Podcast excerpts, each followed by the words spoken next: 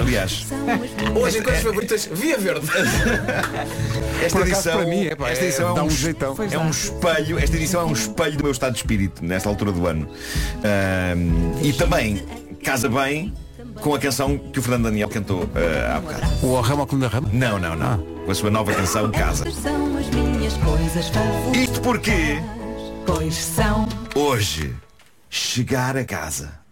Tão bom. Tão bom. É pá, o cheiro da nossa casa. É pá, depende. Malta, vocês. Pois eu, eu, eu consigo compreender Se os isso. miúdos estiverem histéricos, eu consigo sim. compreender isso. Mas eu, eu, eu- eu vou partilhar convosco o meu caso. Vocês sabem que eu sou uma pessoa caseira, não é? Eu sou aquele tipo que, durante os confinamentos da pandemia, se tinha um lado em mim que dizia Ei, pá, terrível, não conseguirmos ir a lado nenhum, termos de estar fechados. Por outro havia um lado em mim, e ok, não tenho orgulho nele, mas é o que é.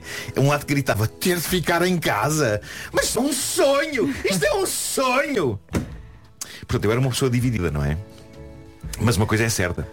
Eu tenho uma grande apreciação do conceito de casa. Que era uma coisa que eu achava, mas tenho isto há muitos anos, desde miúdo, uma coisa que eu achava que fazia de mim uma espécie de um ermita estranho. Mas uma vez disseram-me que era uma característica do meu signo, caranguejo. Eu nunca sei se é de acreditar ou não nos signos, mas eu aprecio acreditar só nas partes do meu signo que me convém. Como esta. Porque eu de facto senti-me menos estranho quando uma vez me ofereceram, era eu jovem, um quadrinho para pendurar na parede com características do signo caranguejo e o quadrinho era em espanhol, acho que foi comprado em Madrid, e dizia lá palavras que eu nunca esqueci. Dizia amante del hogar. Ou seja, amante do seu lugar, amante da sua casa. E é isso mesmo. A minha profissão, às vezes, arranca-me de casa horas demais.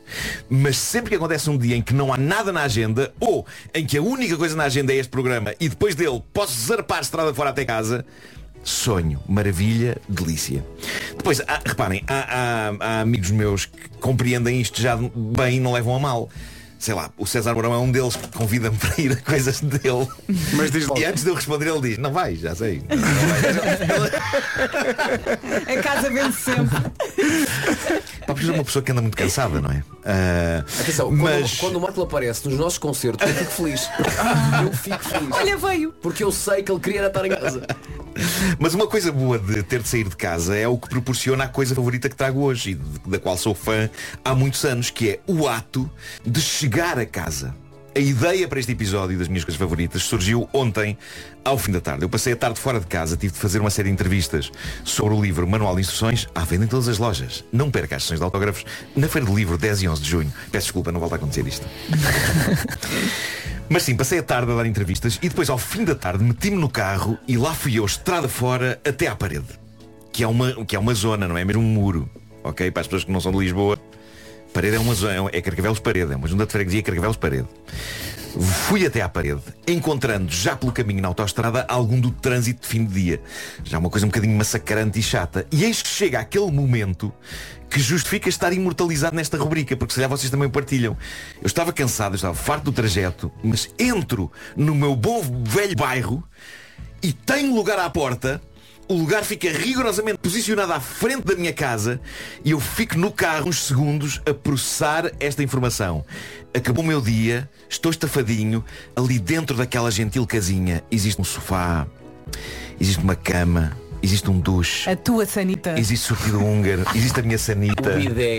Existe pão e eu vou poder desligar-me do caos do trabalho e simplesmente ter, ser uma espécie de uma abóbora madura, caída, mole. E agora ando a descobrir as vantagens de ter um filho adolescente em casa. Já estou a entrar naquela fase. Aí há vantagem nisso. Ah, sim senhor. É, é- é a fase em que chegar a casa já não é bem ter tratado o filho. Não, ele trata tudo. Ele trata tudo. Inclusivamente vai buscar coisas para a abóbora. Quando a abóbora pousa no sofá e ali fica. É verdade que não vai de imediato, não é? Mas a abóbora pede coisas? Há Há sempre já, coisas. Vou, já vou. Há sempre um ligeiro braço de ferro que é, é ó Pedro, vai buscar-me água. E ele, vai tu, estou tão bem aqui. E eu, eu também estou bem aqui, vai tu. E ele, mas eu estive todo o dia inteiro na escola. E eu, mas eu estive todo o dia a trabalhar. E ele, mas eu sou só uma criança. E eu, mas eu sou um idoso. Não, eu sou uma Portanto, abóbora. a coisa, assim, uma abóbora, uma abóbora idosa. Sou uma abóbora. Portanto, a coisa ainda leva ao seu tempo, mas ele acaba por ir buscar. E está numa idade de, de alguma independência, não é? Tirando o jantar, de resto ele faz tudo. Toma banho, trata da roupa para o dia seguinte, deita-se. Se há um bom momento para louvar as virtudes de casa, e da entrada do meu filho na adolescência em simultâneo é este.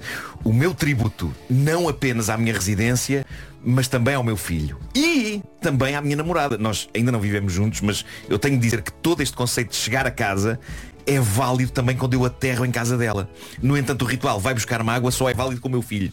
Eu não faço a minha namorada passar por isso e vou buscar a minha própria água. Agora, pôr os filhos a trabalhar para nós, é pá, sim. Já fizemos tanto por eles, não é? Ainda não cheguei aí. Ajudem os pais, juventude. Pá, para, para quem tem filhos pequenitos, este cenário é muito normal, que é uma pessoa senta-se depois do jantar. Mãe, quer água? Mãe, quer pera? Mãe, quer fazer xixi? Mãe. Também. Posto isto, o chegar a casa também tem todo um outro lado. Pois tem, pois Não tem. é? Eu lembro-me de já ter sido assim. É, quando tens silêncio, abres a porta e ouves. Ah! Fechas outra vez. Isso já foi a minha vida, Vasco. Mas isso passa. E depois há aquela fase, ah, que saudades quando eles eram pequeninos. Mas olha que a Ma- a Matilde tem um ano e meio e ela aprendeu uma coisa que achei fundamental e é das melhores coisas que ela já aprendeu, que é pôr coisas no lixo. Às vezes mete o que não deve, é- mas é, é ótimo quando estás, acabas num snack e de repente leva ao lixo e ela vai, que adora o lixo, então vai pôr as coisas no lixo. E Mas eu gosto dessa ideia de mete- depois verificar o lixo para o caso de ter ido lá alguma Às coisa. vezes para lá E também outro. deve meter na, na máquina de lavar roupa. Por acaso não chega. Eu portanto, encontro dinossauros na máquina de lavar roupa. Sim, Mas Reais? Faz a sério, mesmo reais. Claro, claro, claro. São máquinas muito antigas. sim. sim. Muito Está lá o grande, muito grande. o Velociraptor. Sim, sim, sim. Marca da máquina, Big Bang.